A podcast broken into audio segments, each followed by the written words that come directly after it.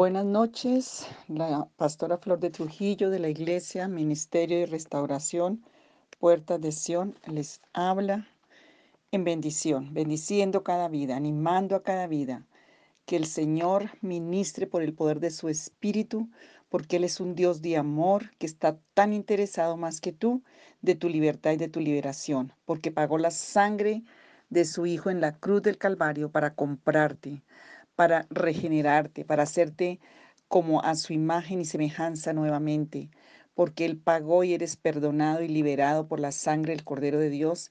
Ahora el Señor quiere sanarte, liberarte, restaurarte, para que puedas cumplir el propósito de Dios en esta tierra, porque eres valioso, vales lo que vale la sangre de Jesús.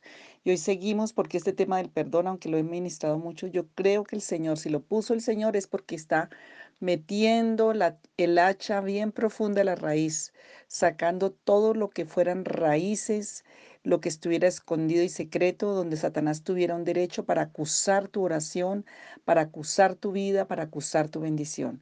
Por eso insistimos, por eso te animo a que no te desanimes, a que le pidas al Espíritu Santo que abra los ojos del entendimiento, los ojos de tu alma, de tu espíritu y te muestre y te revele. Si lo haces con un corazón humillado y sincero, Él te lo va a mostrar porque quiere tu libertad.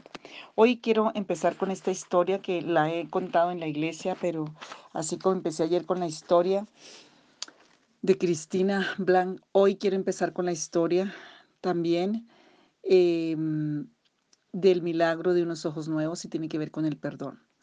Antes de la oración, en la esperanza, un recóndito pueblo de Antioquia, en Colombia, vivía un panadero llamado Francisco. Él era un hombre fornido, alto y bien parecido. Era tan honrado que parecía rociar rectitud con sus labios a todo aquel que se le acercara. Por eso la gente de la esperanza prefería no aproximársele demasiado. La esposa del panadero, Luz María, era alta, delgada y de rostro agradable. Recibía con los brazos abiertos a todos los que le rodeaban pero no acorralaba a la gente con su rectitud.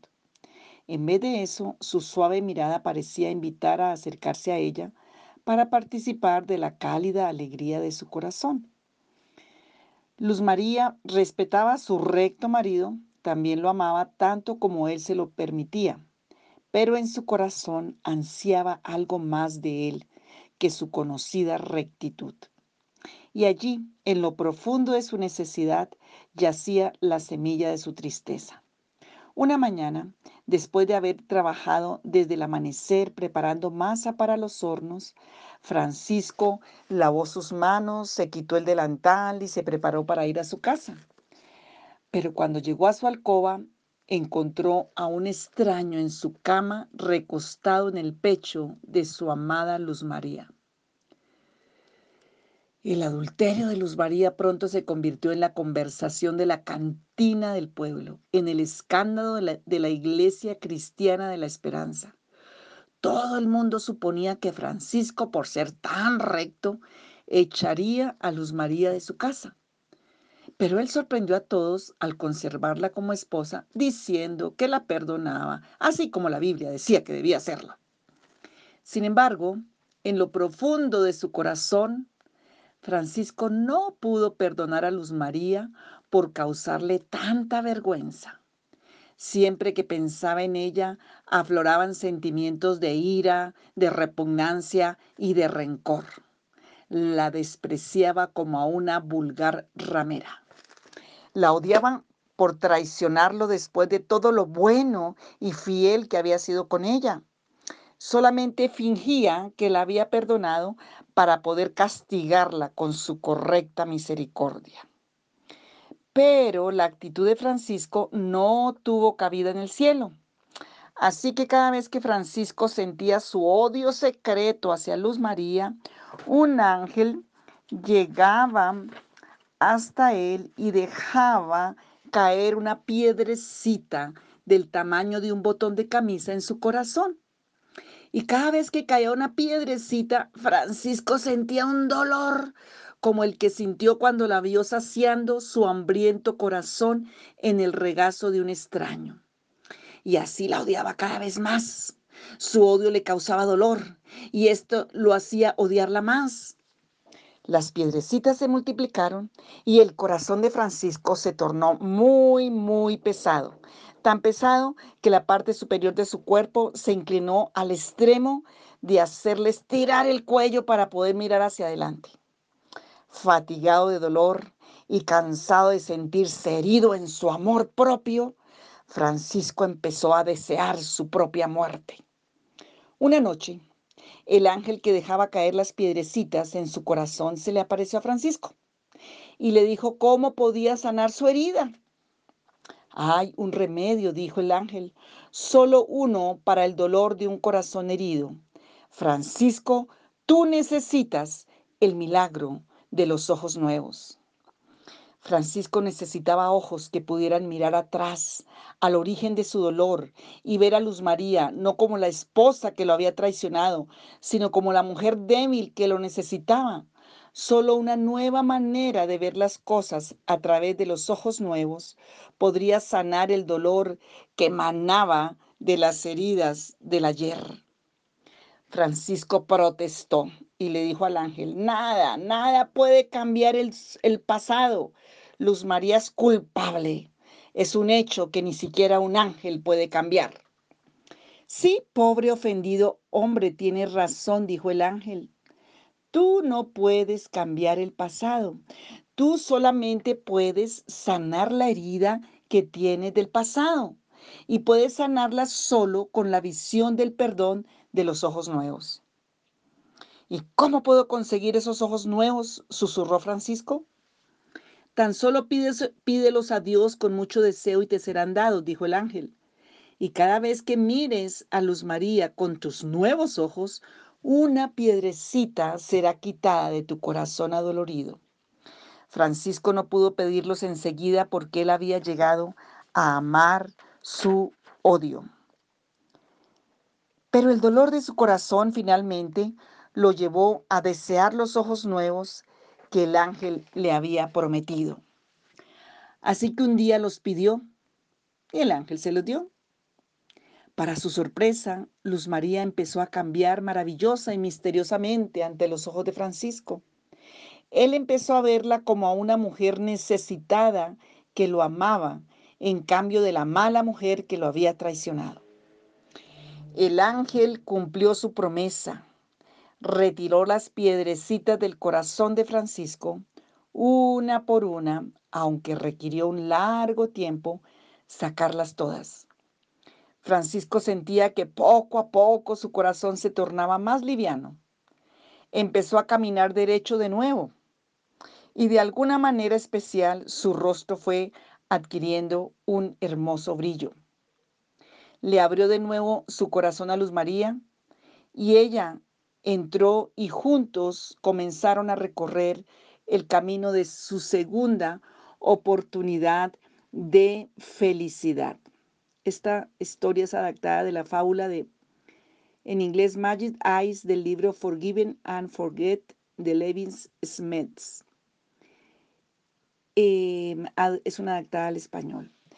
¿Cómo está tu corazón? ¿Cómo tienes tu corazón? Y yo creo que esta es una buena oportunidad para que revises. Porque no sé en qué proceso estás, en dónde vas en el proceso del perdón. El pasado no lo vas a poder cambiar y si no sueltas el pasado, el pasado te va a destruir porque es muerte.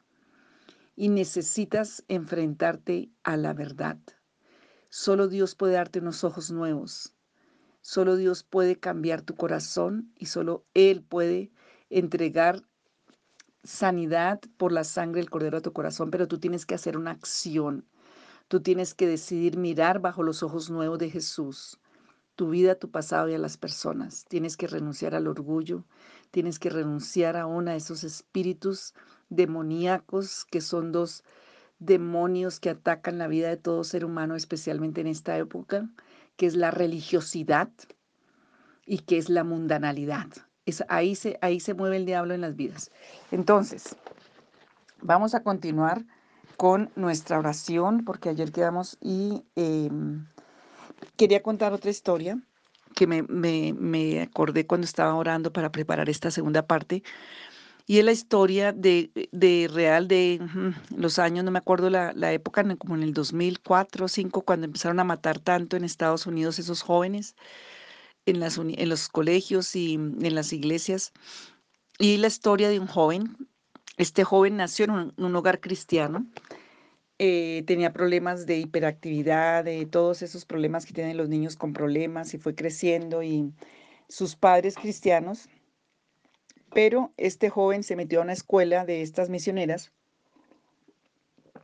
porque él quería viajar al mundo, a un país extranjero pero por su comportamiento, los misioneros que iban a ir a esa misión dijeron, no, este chico allá en otro país, no sabemos, no podemos controlarlo, no sabemos cómo, mejor por precaución que él no vaya. Y esto fue una herida tan profunda a la vida de este joven que él dejó la iglesia, dejó el cristianismo y se metió a una secta satánica. En las sectas satánicas, los trabajos que ponen los satanistas es ir a matar personas, niños, eh, y en este caso estaban matando en las iglesias.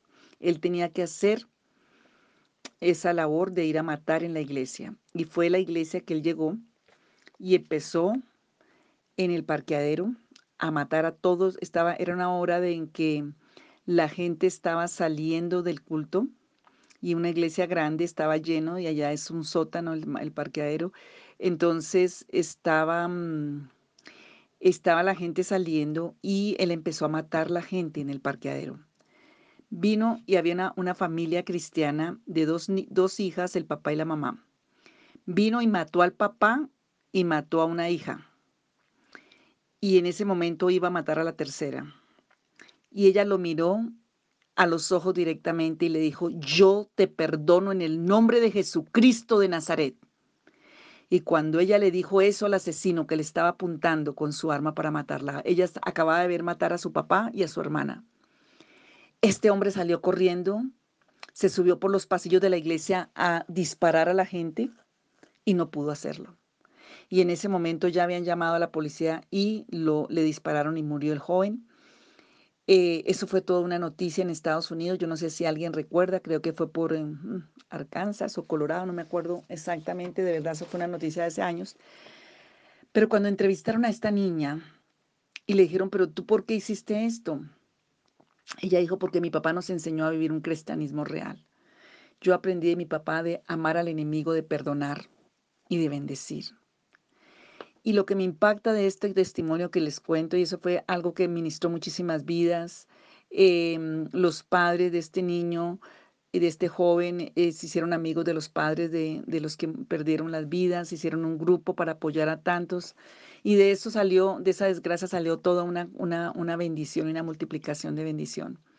Pero lo que me impacta en este testimonio, que es lo que yo quiero que entiendas, es que en el mundo espiritual, cuando tú perdonas, Satanás no tiene más poder. Cuando esta niña libera a este hombre y le, señala y le dice yo, y ya la voy a matar a ella, la estaba apuntando para matarla, pero ella lo miró y seguramente lo miró con amor y le dijo, en el nombre de Jesucristo yo te perdono. Eso le quitó todo derecho a Satanás. Ese, ese hombre empezó a disparar y ninguna bala tocó a nadie más. Y entró a ese pasillo y toda la gente estaba saliendo por esos corredores y estaba lleno, lleno, lleno de gente y él disparaba con una metralleta muy poderosa porque allá en Estados Unidos pueden comprarlas los chinos, los que sean las, las, las armas, pero no pudo matar a nadie porque el perdón Dios usó como una herramienta para proteger. Entonces, te cuento esta historia porque no sé si por que no has perdonado sigue el enemigo metiéndose a destruir a robar, a matar y a destruir. Si por no haber perdonado sigues enfermo, sigues endeudado, porque las deudas morales en el mundo espiritual se cobran con deudas materiales. No sé, pero el Espíritu Santo sí sabe y, y tienes que preguntarle al Señor. Pero ese testimonio que pasó em, te puede enseñar y que seas libre, que el perdón libere a todos los encarcelados que tienes y te saque a ti de las cárceles en las que estás, porque en la cárcel no hay derechos espirituales ni ningún derecho. Entonces, si oras y ayunas y clamas y guerreas, pero no has perdonado, Satanás tiene todo el derecho de tener en la cárcel todas tus cosas. Entonces, hoy es un día de que le preguntes al Señor y no sirve el perdón religioso de Francisco, no sirve el perdón en la historia, no sirve ese perdón de bocas para afuera, pero en el corazón que hay. Hoy necesitas arrepentirte y hacer los actos reales del perdón. Y eso nos baja el moño. Yo tuve que vivir, yo hablo con autoridad por este tema, porque tuve que perdonar cosas muy imperdonables. Y yo me acuerdo que yo decía, ay, ¿por qué a mí? Ay, ¿por qué a mí Dios? ¿Por qué a mí me pasa todo? Porque la víctima, el espíritu de víctima es un engaño satánico. Jesús en la cruz cargó toda tu iniquidad, toda tu maldad, todo tu pecado, toda tu inmundicia y te perdonó. Sufrió la iniquidad, la maldad, el castigo, el juicio de un Dios justo por ti. Y el Padre nuestro nos dice claramente, si Él te perdonó todo lo que era imperdonable, lo que tú no podías hacer, tú tienes una deuda con Dios y es perdonar a todos los demás. Eso dice el Padre nuestro. Entonces quiere la provisión de Dios, quiere que los cielos sean abiertos, quieres que venga sanidad, que venga prosperidad, que venga vida, pues necesitas empezar por ahí, porque tienes que quitarle y cerrarle la puerta a Satanás. Y de verdad yo tuve que hacerlo. Dios me decía, no te voy a poder usar. Eso fue empezando mi matrimonio. Tenía muchas condiciones. Era una situación muy difícil con mi suegra, básicamente. Dios me, me, permitió a través de un perdón imperdonable ganarme esa alma para Dios. Ya está en la presencia del Señor. Pero yo me acuerdo esa etapita donde uno tiene toda religiosidad y uno tiene todo el orgullo y uno tiene toda la queja y la raíz, uno es el víctima. No, el víctima fue el diablo que perdió la gracia de Dios. Tú eres un hijo de Dios y vale lo que vale la sangre de Cristo. Pero tienes que tomar decisiones y hacer actos de fe en obediencia a Dios para ver la gloria de Dios. Y el Señor sabe, porque cuando dice la palabra, allá en, la palabra hay una, escena que Jesús habla de, de atar y desatar. Esa escena se usa mucho en guerra espiritual, pero realmente el contexto está cuando el Señor está hablando y cuando Pedro le dice, cuántas veces tengo que perdonar a mi hermano que peca contra mí? Que hasta siete, que si hasta 70 veces siete, creo que está en Lucas 18, Mateo, no me acuerdo, pero ustedes búscanlo. Y el Señor le dice, no, hasta 70 veces 7, y el Señor habla del atar y desatar. ¿Por qué en los romanos había una pena de muerte?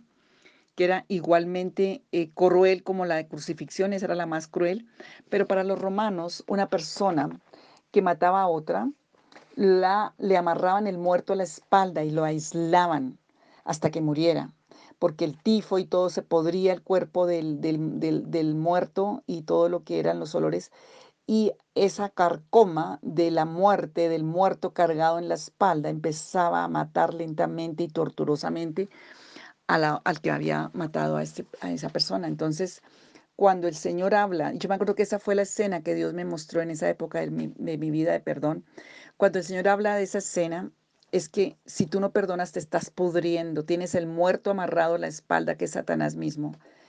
Y cuando tú perdonas, le cortas esas ataduras, eso que tienes amarrado se cae. Y allá ese muerto sigue muriendo y sigue estando allá en la muerte, pero tú empiezas la vida. Ya no te puede afectar, ya no te puede hacer nada, ya no te puede hacer daño y Satanás pierde todo poder en tu vida. Entonces te animo, es algo muy importante y es el arma de guerra más importante que tenemos. Y porque Jesús tuvo que vivirlo, tuvo que perdonar, tuvo que cargar nuestra culpa, nuestra iniquidad y nuestra maldad. Entonces, te animo a que revises tu vida y que hagamos esa oración del perdón. Padre, continuamos en esta oración. Gracias por lo que tú nos ayudas con nuestros testimonios. Yo personalmente, Señor, sé lo que es ese camino, pero sé también lo que es la victoria, porque tú no puedes hacer nada en nuestras vidas si no hay perdón. Y Señor, tú nos has llamado a ser sacerdotes, a ser los que tenemos la autoridad en este tiempo sobre todos los reinos de la muerte, de la, de la, eh, de la maldad, de la ruina. Y Señor, ayúdanos a entender tu palabra, porque en el mundo espiritual no hay juegos, no hay religiosidad, no hay nada que sea encubierto, Señor. Y tú eres nuestra roca, tú eres nuestro baluarte, tú eres, Señor, el único que nos amó tanto que en la cruz, aun siendo enemigos tuyos, como dice Efesios 2, éramos abominables para ti, enemigos, éramos lo peor y, el juicio era lo que nos merecíamos, dice en Efesios 2, pero tú por tu grande amor y tu grande misericordia y tu grande compasión nos limpiaste con tu sangre y nos trajiste a Cristo. Y tú dices que tenemos que tener ese mismo sentir para perdonar. No sé quién te ha herido tanto, si fueron tu papá, dile ahí, papá, te perdono. Todo lo que tú hiciste me dolió, te perdono y te bendigo. Te ruego y ruego el favor de Dios, que el Señor traiga libertad y bendición. Si Él ya está muerto, remítele a Cristo. Si fue tu mamá lo mismo, te perdono cualquier cosa que hiciste y me dolió te perdono y te bendigo y pido el favor de Dios y la bendición del Altísimo. Y así a cada persona, si fueron tus hermanos, si eres tú mismo, si es un cónyuge, una, un suegro, un nuero, una, una, una persona que ha herido tu vida, un tío, un abusador. Y también ayer, hablamos del perdón, pero también otra acción. Tú puedes perdonar, pero a, ti se te olvida que tú con el dolor también hieres y también haces cosas contra la persona y no eres consciente, porque esa mentira del diablo que el dolor que tienes justifica todo lo que tú haces, esa es la peor mentira de Satanás que te está destruyendo tu vida y tu destino. Nosotros con dolor somos peligrosos, somos como la fiera herida. Cuando una fiera está herida, es una fiera más peligrosa. Nosotros también porque nos enseguecemos, porque no podemos ver nuestro comportamiento ni nuestra reacción hacia otros. Pídele perdón a Dios, pero también tienes que ir y hacer los actos de ir y pedir perdón. Tienes que bajarse el moño y bajar el orgullo y entregarle. ¿Quién reina en tu corazón? Eso que dices, ay, sí, yo recibo a Jesús y Jesús reina en mi corazón y levanta las manos y adoras. Si Jesús reina en tu corazón, tú tienes que obedecerlo y tienes que hacer los actos de perdón y de humillación, de ir y de pedirle perdón a la misma persona que te hirió y te ofendió por todo lo que tú sí has hecho. Te has deseado que se muera, le has maldecido, has hablado mal. Todo eso es pecado delante de Dios y si no te arrepientes, tienes abierta esa puerta del infierno sobre tu vida. Y entonces le vas a decir, Padre, hoy en el nombre de Jesús, pongo delante de ti todas estas situaciones de conflicto. Tal vez por eso tengo atada mi salud, tal vez por eso tengo atada mi economía, tal vez por eso tengo tantas deudas, tal vez por eso, Señor, no me sale nada, no puedo hacer el ministerio, tú me has llamado. Señor, hoy yo te pido en el nombre de Jesús que tomes todas estas situaciones de conflicto. Señor, todo lo que sobre todo en la familia, que es donde más se hiere, como la mujer perdió la moneda fue en la familia, allí en la parábola de la mujer que perdió la moneda. Señor, tal vez he perdido tantas cosas. Te ruego que derribes toda muralla de alejamiento, de distancia, de dolor, de pecado, de engaño, de mentira que ha habido entre mi familia y yo, dentro de otras personas en el trabajo. Padre, suplico una vez más que arranque de mi corazón la falta de perdón, que no sea ni de más esa amargura, que no sea ni de más esa mentira y esas emociones que son en contra de tu verdad y de tu palabra y en contra de la bendición. No quiero vivir más en maldición. No quiero que mi corazón esté lleno de piedras que ya ni me pueda levantar ni pueda levantar la cabeza. No quiero, Señor, estar Señor, en esa cárcel del dolor, en el nombre de Jesús, dame el milagro de unos ojos nuevos. Señor, en el nombre de Jesús de Nazaret, hoy resuelvo soltar, Señor, todos esos recuerdos dolorosos, entregártelos. Resuelvo soltar la ira, el enojo, la amargura, la venganza, la envidia, el chisme, la murmuración, porque ya le has agregado un pedacito cuando has contado la historia, ya le has agregado algo más. Perdóname toda la mentira y todo lo que he hecho en esta situación. Y en este momento de obediencia a tu palabra, Señor, yo perdono cada ofensa pasada y pido que el bálsamo de tu aceite del Espíritu libere mi alma, Señor, y libere mis fuerzas y libere mi cuerpo y me perdones y me des una cita santa en lo posible, así sea por una nota, por una llamada, por, por una, una cita, Señor, donde pueda también pedirle perdón a esa persona. Padre Santo, necesito perdonar a todos y cada uno de los que me han dañado, por más que el daño que me has hecho haya sido irreparable. Yo necesito perdonar, necesito liberarme de tanto resentimiento. Clamo a ti ahora que me ayudes a perdonar por completo. Suplico ayuda para poder perdonar a todos los que me hirieron y hablo a las personas que han sido abusadas. Hágale una carta a ese abusador. Dígale todo lo que significó el sufrimiento, el dolor, todo lo que fue el daño que te hizo pero dígale que tú conociste a Jesús y que le has entregado el dolor y toda esa situación al Señor que ha sanado tu vida y que a través del perdón de Cristo tú lo perdonas y lo dejas en libertad. Esa carta, si no, si no puedes acceder a ese abusador, trabájala con una persona de autoridad espiritual, con un consejero, con un pastor, con una persona que realmente crea en la sanidad interior, que crea en la sanidad de las personas y em, para que seas libre. Señor, yo te pido por cada uno que está ahí atado a tantas cosas. Señor, si fue un hermano, em, nombra a cada una de las personas en el mundo espiritual y libéralas, perdónalas y también haz la lista de todos esos que tienes ahí y que tienes que llamarlos para pedirle perdón por ofenderte. La ofensa es una maldición que te roba todo y que Satanás trabaja con su veneno a través de la ofensa. Y ahora perdono, Señor, a todos los que están vivos y aún si murieron, remito a ti la causa. Suplico, Señor, que tú también los perdones. Ruego por ellos. Ahora perdono a todos ellos. Los perdono voluntariamente y suelto todo rencor, odio, resentimiento y amargura y dolor de mi corazón. No quiero como ese muerto a mi espalda que me está pudriendo, que me está dañando. Hoy suelto y pido que tu espada, que es tu palabra, rompa esas ataduras y esas ligaduras, porque me ha enfermado el odio, la amargura, me ha tenido, Señor, en tanta, en tanta condición de maldición. Hoy en el nombre de Jesús yo renuncio y yo pido perdón y suelto. Señor, suelto todos esos sentimientos malignos que se metieron a mi corazón, que me han robado la vida en el nombre de Jesús de Nazaret y pido que le venga la paz, que venga el consuelo del Señor Jesucristo. Lo recibo por la fe. Pon tu bálsamo sanador sobre mi corazón, Padre bendito.